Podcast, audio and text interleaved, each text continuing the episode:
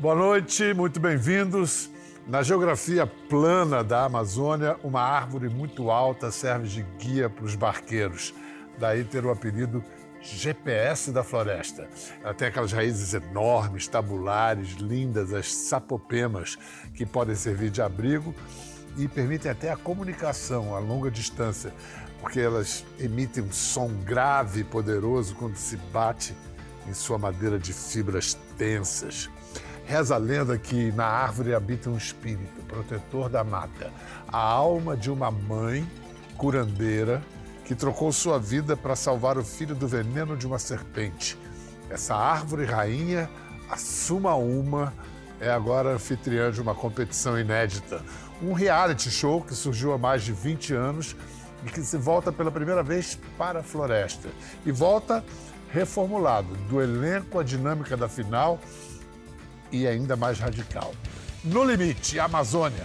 Para falar sobre essa jornada pelos domínios de Mãe Sumaúma, recebemos hoje o atleta e apresentador, ex-BBB, Fernando Fernandes. Fala, Fernando! Fala, Bial, tudo bem? E aí, cara, que bom te ver, bom falar contigo. Muito bom, muito bom nessa experiência toda, vivendo tudo que a floresta e a Amazônia tem para nos proporcionar e Tá incrível. Cara, é, eu sempre eu repito isso, não dá para entender minimamente a Amazônia sem ter estado lá pelo menos uma vez, as dimensões, aquilo ali. Ela te, te amedronta, né? Porque é água, mata e um calor absurdo que eu nunca vi na minha vida. Então eu ainda estou tentando. Você está esquecendo de falar dos insetos. Olha, eu vou te falar que isso foi uma coisa que não depende do inseto, né? Se a gente fala de mosquito ali na, na, na, região do Rio Negro, não tem muito. Pelo contrário, Olha. bem pouco. Só que lá a gente tinha aranha, enfim, entre outros. Escuta, quanto tempo ao todo você ficou direto lá? Foram 38 dias. 38 dias intensos. Ui. Caramba! 38 dias gravando todo dia, uma média de quantas horas de gravação por dia? Olha, minha rotina assim, a gente começava um pouco pela na hora do almoço, né? Mas pela manhã já começava de eu entender tudo o que ia acontecer, do roteiro que a gente tinha naquele dia, e a gente partia para voadeira, que são aqueles barcos de, de alumínio, para os desafios, para as provas. E aí passava lá praticamente a tarde toda e voltava, às vezes quando eram provas que eu estava com meu caiaque, eu voltava remando. Eu falei, ah, já que eu estou aqui, eu pegava meu caiaquezinho, voltava remando e dava uma hora e meia de remada. Então, mas na verdade, Bel, o, o que é impressionante lá é que assim, ele é um calor muito intenso. Então você não tem muito vento lá. E às vezes eu estava remando no meio daquele rio negro e aquela água flat. E, e, eu tinha que parar, dar uma respirada, porque dava vertigem. Você não sabia o que, era o céu, o que, que era a água. Aquele reflexo ele é tão perfeito na água que você começa a ficar um pouco perdido. Meu caiaque é todo preto dentro daquela água do Rio Negro, que às vezes eu tinha que parar e dar uma respirada, mas é, é impressionante. Ali, literalmente, era você e Deus. Eu, Deus e os botos. Vira e mexe era um botinho passando do meu lado, aí o coração enchia. Eu tava doido para ter uma câmera naquele momento, mas não tinha, mas só de, de ter aquilo na memória, de saber que você tá num lugar tão puro, tão, tão, tão vida, que, que, que acho que já, já tá tudo aqui guardadinho. Você é um cara muito em forma, forte, preparado fisicamente, mas para essa experiência você teve que fazer uma preparação extra? Tive, tive porque assim, eu sabia do calor que a gente ia enfrentar, eu sabia de tudo que a gente ia. Aliás, eu não sabia de nada, né, para falar bem a verdade. A gente imaginava tanta coisa, mas não dá para fugir também de, de pensar que eu tô sentado numa cadeira de rodas e a gente vai para o meio de uma floresta e eu não sei o que, que eu vou encontrar lá. Eu não sei como eu vou me locomover, eu não sei como eu vou entrar na floresta. Única coisa que foi que me, que me deixou um pouco aliviado foi essa questão do caiaque, porque quando eu estou na água, eu estou de igual para igual com todo mundo, para ir e vir. Então essa questão do caiaque me deu uma certa aliviada, tanto que eu levei o meu caiaquezão mesmo, de, de competição que eu amo, que faz parte da minha vida. Só que assim, eu, eu treinava todo dia, ao meio-dia, debaixo do sol, para tentar chegar perto do calor da Amazônia. Não adiantou nada. Nada, nada, nada se compara. Deixa eu te corrigir aqui. Quando você fala de igual para igual no caiaque, é brincadeira. Você é tetracampeão mundial de paracanoagem. Não é de igual para igual. Você é muito melhor, pô. É aí que eu me sinto bem. Muito mais poderoso. É aí que eu tô em casa. Eu falei, meia hora, pô. Se na terra eu fico lento, não. Falei, falei, falo isso brincando, o pessoal. A gente tava no meio da gravação, surgiu uma aranha lá. Olhei pro lado daquela aranha e eu falei, cara, ainda bem que eu não tô pisando no chão, porque se tivesse também o risco de pisar nela. E só que também não tem pra onde correr, não tem pra onde fugir, que a galera tudo, ó, se mandou, ficou só eu lá paradinha. Mas no saldo final, assim, a sua condição de cadeirante, você se surpreendeu para melhor ou, ou, ou para pior no meio ambiente lá da floresta da Amazônia? Eu me surpreendi com a produção do programa.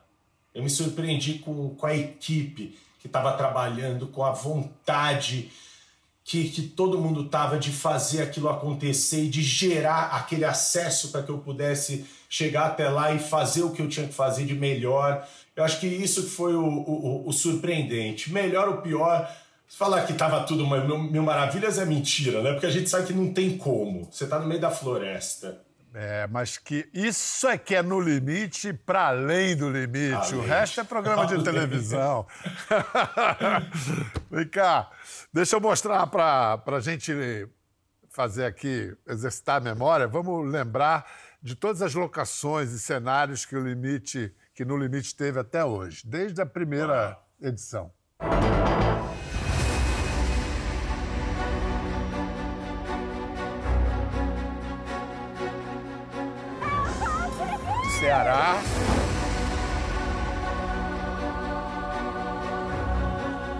Mato Grosso.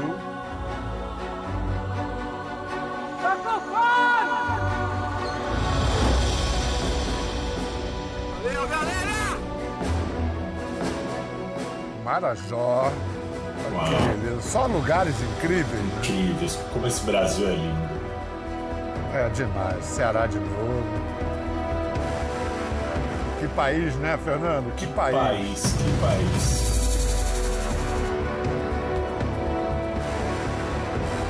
Mais uma vez, Ceará é tri no limite, pode pedir música no Fantástico.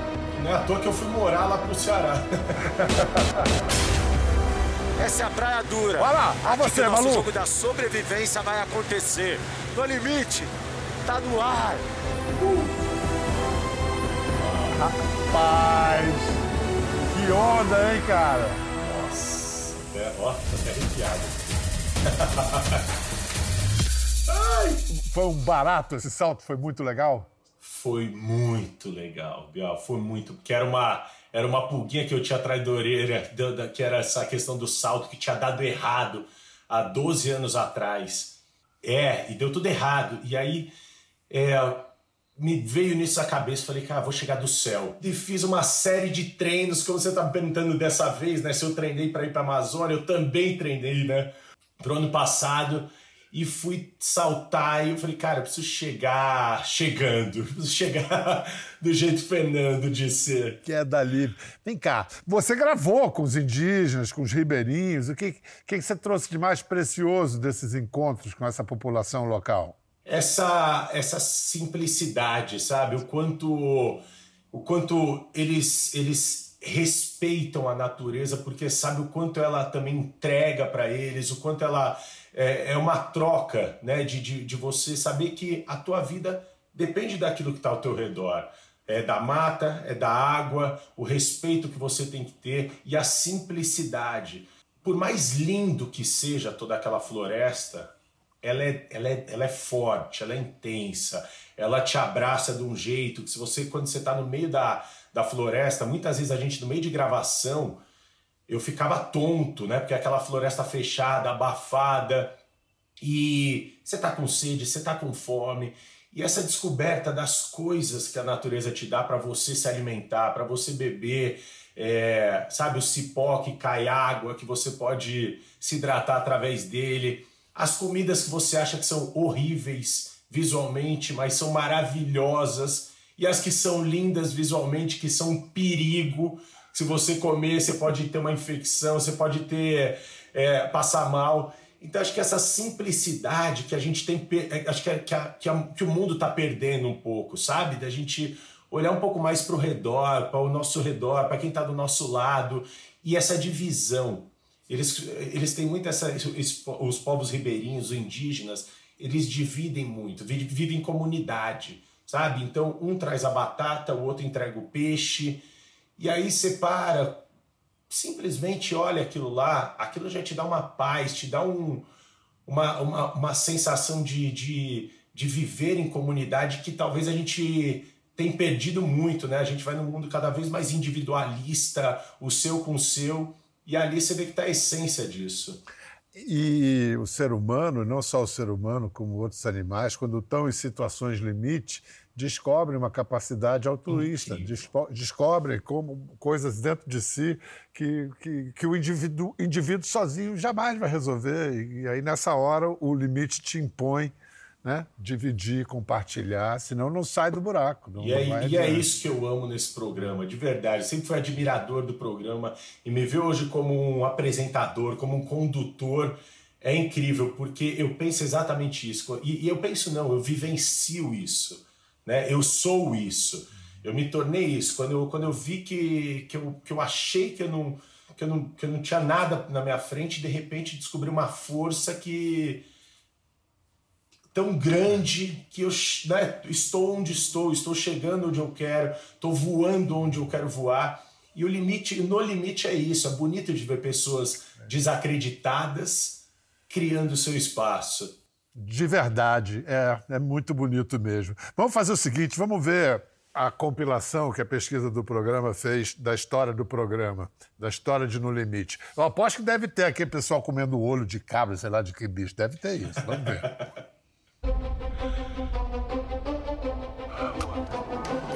Ah, não disse? Pronto, primeiro.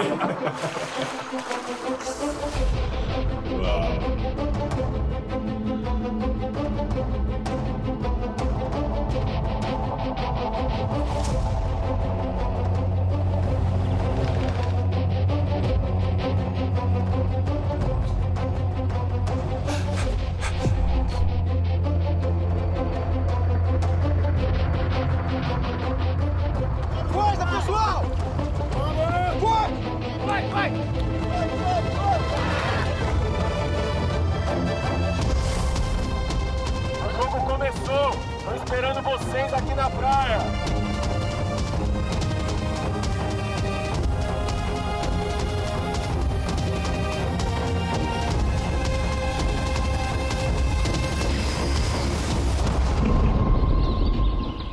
Eu acho isso tudo muito bacana, as locações são bacanas, as provas, essa coisa física, mas é a psicologia na relação entre os participantes que dá o molho né, de um reality.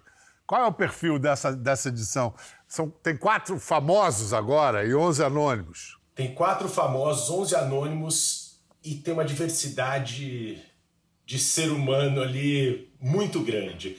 É, tem atleta paralímpico, tem, tem, né, tem, tem, temos todo tipo de, de, de, gente que representa o Brasil, que representa a nossa sociedade.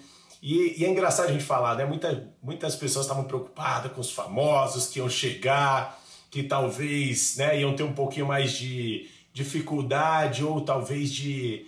um pouco mais de achar que veio ali passear. Mas quando, quando está falando no limite, quando está falando de passar fome, de passar perrengue, todo mundo tá igual. A fama aí não, não ajuda em nada, a fama aí, pelo contrário. A fama aí não ajuda em nada, pelo contrário, né? Talvez você tenha que se provar é. ainda mais do que do que as pessoas, do que você espera. Então, ali a gente teve, eu acho que assim, esse esse no limite, eu acho que vai trazer muito essa relação, porque a gente fala muito no limite, a gente pensa em condição física, né? A gente acha que é o mais forte, o mais rápido que vai vencer. E não, pelo contrário, é quem se adapta melhor às transformações, às mudanças que o programa impõe, que a floresta impõe. E isso, nessa edição, vai ficar muito claro. não é, não, não são corpos, são seres humanos adaptáveis que tem que ser ágil na, na hora de tomar decisões e tá muito claro isso, é, é gostoso de ver. O público está tendo a percepção, muita gente comentou, que nessa edição, Fernando, você está mais perto da ação, está mais próximo à câmera. É isso mesmo? Isso foi buscado? Fui buscado com muito prazer. Foi muito bom, acho que a gente quebrar um pouco disso, né? Que eu, eu por mais que eu tenha meus quadros há anos no, no Esporte Espetacular, no canal off, eu sempre estava falando de algo que eu tenho extrema propriedade, que é o esporte. Quando eu me coloco numa condição de apresentador, é uma responsabilidade grande, é uma diferença muito grande de você comunicar para o público aquilo que está acontecendo. Então, no passado, no, na última edição, eu estava realmente mais cru, mas também o formato estava um pouco diferente. Nesse ano, eu acho que se integrou mais a, ao Fernando, que na verdade quem está apresentando ali é o Fernando. Né? Não é o é apresentador é Fernando, é o Fernando que vive no limite o tempo inteiro, que faz os amigos que estão ao redor, tenta extrair dos amigos que estão ao redor o melhor que eles têm. Esse, esse é o Fernando, sabe? Que cobra os amigos para dar um pouquinho mais, porque eu me dou um pouco mais sempre. Então essa relação ficou mais nítida esse ano. Eu acho que a questão de quebrar essa quarta parede, da gente falar com o telespectador é uma coisa gostosa, porque eu quero passar para ele quase no ouvido de falar, cara, vocês estão vendo o que está acontecendo ali? Olha isso, não é possível. Aí às vezes dá vontade de falar, não é possível que eles estão fazendo isso, gente. Mas vai contar só para eles, né? Só para quem está em casa.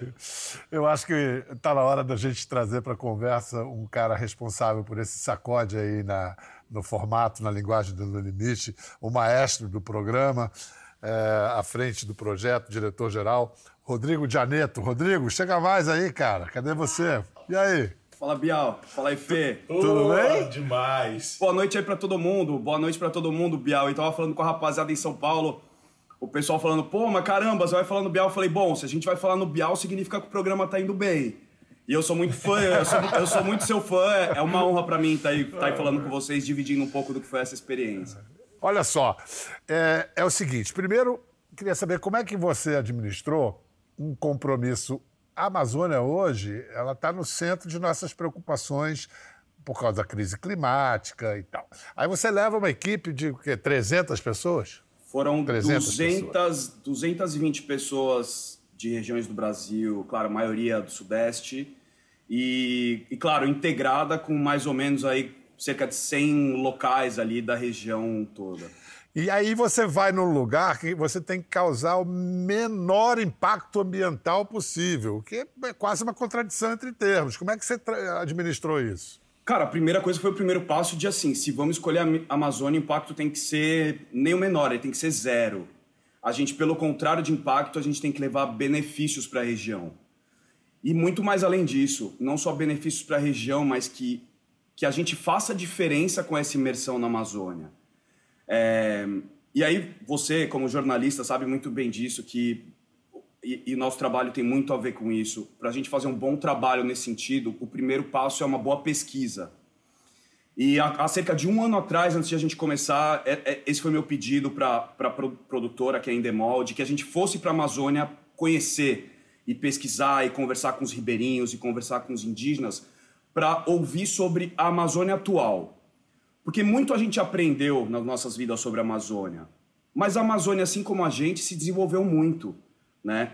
E se a gente quer aqui ter uma experiência realmente não só que entretenha a população, mas que a gente possa também levar é, informação e cultura, a gente tem que fazer isso com muita responsabilidade, porque a Amazônia não é nem só um, um assunto nacional. A Amazônia é uma importância internacional, né? E Bial, eu já vivi várias experiências em televisão, em produção. A gente montou uma equipe com pessoas com diversas experiências, de, é, com todo tipo de, de currículo. Ninguém viveu nada igual. Ninguém teve uma experiência nem perto do que a gente viveu lá e a gente sabia que ia ser o maior projeto da nossa vida. Eu vivi o maior projeto da minha vida, assim como todos os 300 profissionais que participaram dessa, dessa desse grande desafio. Assim, foi realmente algo especial. Tecnicamente, explica o que, que são essas duas, é, esses recursos que vocês usaram na edição que chamam-se câmera videogame e câmera amigo. O que, que, é isso? O que são essas câmeras? É, o Fê estava falando um pouco disso, né, Fê? Porque. É, e aí, falando um pouco da presença do Fernando, né? O Fernando é esse cara legal, assim, ele é um cara que traz uma energia para o set muito boa. Ele, ele tem uma vivência com, com natureza, com esporte, que é um negócio que a gente quis trazer mais e tirar ele um pouco da responsabilidade do apresentador. É, e, e, o que eu propus para ele foi assim, Fê, vamos usar você como o Fernando e, e, tentar numa, numa outra linguagem trazer você como se o espectador tivesse mais junto de ti, né? Como se a quarta parede a gente chamou de câmera amiga, né? Que é essa câmera, para quem não sabe, que você, a pessoa que está na cena, ela olha para a câmera como se falasse no olhar com o espectador. Isso dá, dá mais proximidade e, e coloca o espectador mais dentro, mas não só com o Fernando como um elemento dessa narrativa, mas também o jogo de câmeras. De a gente usar mais os movimentos de câmera, a câmera mais observacional, que caminha junto com os participantes, que, que caminha nas costas dos participantes andando junto. É, e, a, e, a, gente fala da câmera videogame porque nas ações de prova, principalmente, onde a gente tem muito mais ação, é, existe aquele, aquele plano clássico de videogame onde a câmera está atrás, numa, numa altura maior, e a câmera começa a correr atrás do participante. E uma das grandes novidades, eu acho, não só do No Limite, mas em projetos mundiais de sobrevivência, é a gente não só fazer um projeto tão difícil dentro da floresta, Bial, mas a gente tirar essa coisa do. Eu vou falar de uma forma bem simples aqui. Do que, do que a gente chama do 2D, que é um cenário cravado num quadrado, onde a gente trabalha com câmeras nesse espaço e faz uma operação aqui. A gente trabalhou em extensão dentro da floresta. A gente a gente mergulhou e foi em profundidade. Da profundidade. E para isso, a gente está falando em distâncias. Para você ter uma ideia, a gente fez uma prova de 300 metros em profundidade. E a gente se sente num videogame agora assistindo No Limite, assim, essa é a sensação que a gente tem tido. E você narrando isso parece um menino falando dos seus brinquedos, do seu parquinho de diversões, né, cara? O Mas cara a gente, todos nós aqui somos meninos ainda, Bial. Claro! Para fazer televisão tem que ser, tem que ter um espírito de criança, de se surpreender, de se maravilhar com as coisas. É isso que move a gente. Agora, tecnicamente, Fernando, você tem uma hora que você tem que. Você tá ali, tá ali dentro do jogo, tá? Mas você tem que impor uma distância mínima, um limite entre você e os participantes. Como é que você determinava isso? Olha, Bia, vou te falar bem a verdade, isso aí para mim é a coisa mais fácil. acho que isso, como eu te falei, acho que isso aí faz parte da minha vida, assim, do meu cotidiano de, de, de uma pessoa também que está sempre. Eu acho que talvez essa minha bagagem do esporte que eu trouxe pro pro No Limite, assim, essa relação que a gente tem no esporte, esportes coletivos, que você tem que saber distanciar, você tem que saber lidar com muitas pessoas. Então eu acabei trazendo um pouco disso e trago um pouco disso pro, pro programa.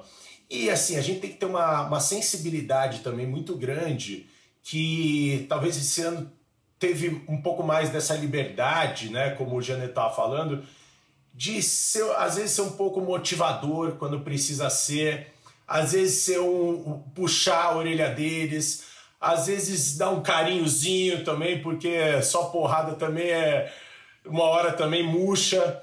Então acho que isso que foi foi ficando gostoso, sabe, durante toda essa temporada, de você, cara, tem hora que você tem que ver que você precisa e você tem que se e a gente sente, né? Porque as pessoas te impressionam, os participantes te impressionam, impressionam a mim também e tem que impressionar quem está em casa. E muitas vezes eu via gente que eu falava, cara, não é possível, essa pessoa tá aí até agora, fazendo o que ela tá fazendo, ninguém acredita nisso, sabe? Então, essa troca que foi ficando gostosa e essa liberdade de poder agir dessa forma nessa temporada, da gente ter um pouco mais disso, um pouco mais de, eu acho que de humanidade.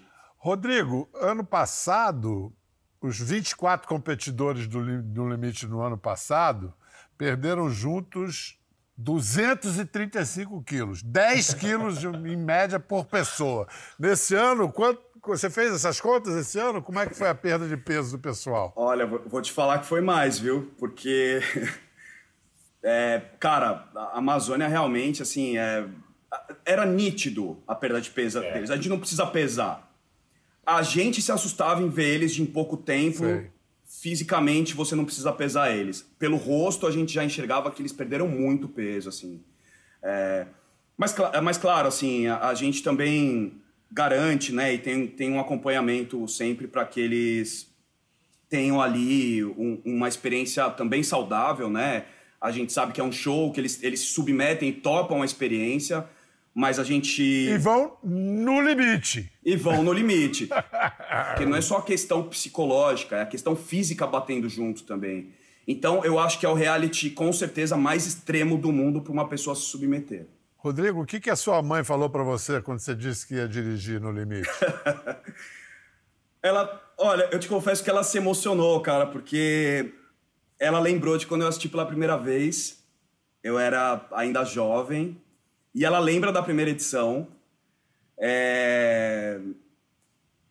é até emocionante, assim, acho que tocou num ponto difícil, assim, porque quando eu fui convidado para isso, passou um filme na minha cabeça, né? Acho que eu já participei de muitas experiências que me emocionaram em televisão, mas representar um programa que tem tanto alcance, que, que leva tanto para as pessoas, e eu ter tido a possibilidade de levar o programa para muito mais além de entretenimento, mas de através do entretenimento falar sobre a Amazônia de um jeito tão especial vai ser pouco se eu resumir isso numa palavra, assim, sabe? É, é emocionante demais. O programa está indo ao ar às terças e quintas, aqui na Globo, depois de Terra e Paixão. No Multishow tem também as quartas e sextas-feiras, às 11 da noite. Então, Rodrigo, a tal prova da comida, o que, que vai ser? Vai rolar? O que, que você pode contar pra gente? Olha só, quando, quando eu comentei com alguns amigos, eu falei, cara, que que foda, vou dirigir No Limite, que, que coisa incrível. A primeira pergunta, eu juro, Bial, todo mundo falava assim, mas vai ter olho de cabra? O que, que, que, que, as pessoas vão comer? eu falei, gente, mas por que, que todo mundo pergunta a mesma coisa? Não é um programa sobre gastronomia exótica ou sobre qualquer coisa. Ficou, cara, aquilo ficou na cabeça das pessoas. Ah, aposto que Marcou. sua mãe também perguntou a mesma coisa. Minha mãe perguntou a mesma coisa. E aí, Bial, eu juro que eu trouxe isso pro time de criação, assim, de, de tanto que isso tocou enquanto as pessoas falavam disso na primeira reação, né? Realmente isso marcou muito no limite. Uh, mas o que a gente fez é assim: junto com tudo que se fala em Amazônia ou sobre sobrevivência, é, a gente entende que a comida exótica ela faz parte, mas a gente resolveu desconstruir a forma como ela aparece agora na temporada. Você não come obrigado a, comer numa prova ou de algum jeito, ou, ou nessa forma. A, a comida exótica, ela pode ser a favor. A, a, a, alguns tipos de comida ela pode ser rica em proteína, ela pode, apesar de ser estranha ou exótica, ela pode te ajudar no jogo. Se você tá com fome e você comer formiga, por exemplo, ou se você comer a larva do coco, isso vai te alimentar, vai te enriquecer em proteínas, em nutrientes, e você fica mais forte pro jogo. Mas a gente, dentro do jogo, e aí vocês assistindo vão ver melhor, você tem a escolha de poder ir atrás desses elementos e se alimentar melhor, mas você vai comer coisas estranhas e você tem que ter coragem para isso. Mas tendo coragem, você vai estar vai tá mais forte e bem alimentado para o jogo. Então a, a diferença é essa, assim, não é mais um aquela coisa forçada, sabe? De come isso e você vê a pessoa às vezes passando mal e comendo uma coisa sendo obrigada. Pode ser um pouco é, difícil para audiência, assim, sabe? Não é agradável, a gente não quer esse tipo de sensação para audiência. Não, eu acho também, Bial, que tem uma, é uma relação também, uma forma respeitosa, porque assim os povos originários, os ribeirinhos, indígenas, essa comida exótica é, é hábito para eles, é, é, o, é o... Exótica para nós. Exato, né? exato. Exótica para cara pálida. Exatamente. Exatamente. Então, assim, é uma forma até da gente tratar a comida de uma forma diferente por estar na Amazônia, por estar onde estamos, sabe? De falar que ah, isso aqui é, é, é, é o, é, é a, não é a opção, é o que eles têm para comer. Então vai um pouco também desse ponto de, de tratar. Mas também a gente pode falar que se você não tiver fogo, você vai passar perrengue para comer também alguns tipos de comida, como tiver que comer ovo cru né, em alguns momentos para se é. alimentar. Mas o Fernando comeu. Conta aí, fez. O que, que você comeu, Fernando? Comeu e bebeu. Comeu formiga? Eu comi, comi a formiguinha. Aquela bunda grande, aquela boa de morder que vai... é, aquela é crocantezinha. Só que eu comi também uma bem apimentadinha também. E, e como é que é o nome daquele. Caxiri. Da... Caxiri. Caxiri, Bial. É uma delícia. Mas eu tomei três tacinhas no meio da gravação. Eu falei, cara, vamos dar uma paradinha que eu tô zonzinho aqui, não sabia que aquilo era tão forte. O que, que é o caxiri? O que, que é? Fala pra gente. O, o caxiri faz parte de um ritual, né, Fê? Eles fizeram, os indígenas fizeram um ritual pro Fernando e colocaram algumas coisas exóticas, larva, formiga. Mas de repente chegou o caxiri. E o caxiri é feito do, do abacaxi fermentado, assim, eles fermentam o abacaxi. Quase uma bebida alcoólica, né? Funciona como se fosse uma bebida alcoólica. E eu tinha comido uma pimenta forte eles tinham me dado um peixe com pimenta, com a formiguinha. E eu vi aquele caxiri, eu falei, cadê aqui isso aqui? Tu, tu, tu, tu, tu, tu. Tomei Ficou três. Doidão. Na hora que eu tomei o terceiro, aí eu. Pô, vamos dar uma paradinha aqui, preciso dar uma respirada. Vem cá, é, eu queria agradecer muito, dar os parabéns pela incrível realização, agradecer a presença de vocês. Rodrigo, mais uma vez, obrigado, parabéns. Fernando Fernandes, Rodrigo Janeto, a turma que botou de pé aí uma histórica edição de No Limite na Amazônia, às terças e quintas, na Globo depois de Terra e Paixão, e no Multishow às quartas e sextas. Com as bênçãos da mãe Suma Uma. Até a próxima. Quer ver mais? Entre no Globoplay.